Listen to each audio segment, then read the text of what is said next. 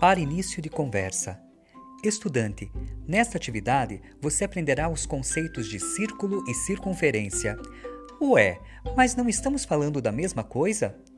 E as formas planas e não planas? Como identificá-las? Para responder a estas e outras perguntas, vamos colocar a mão na massa?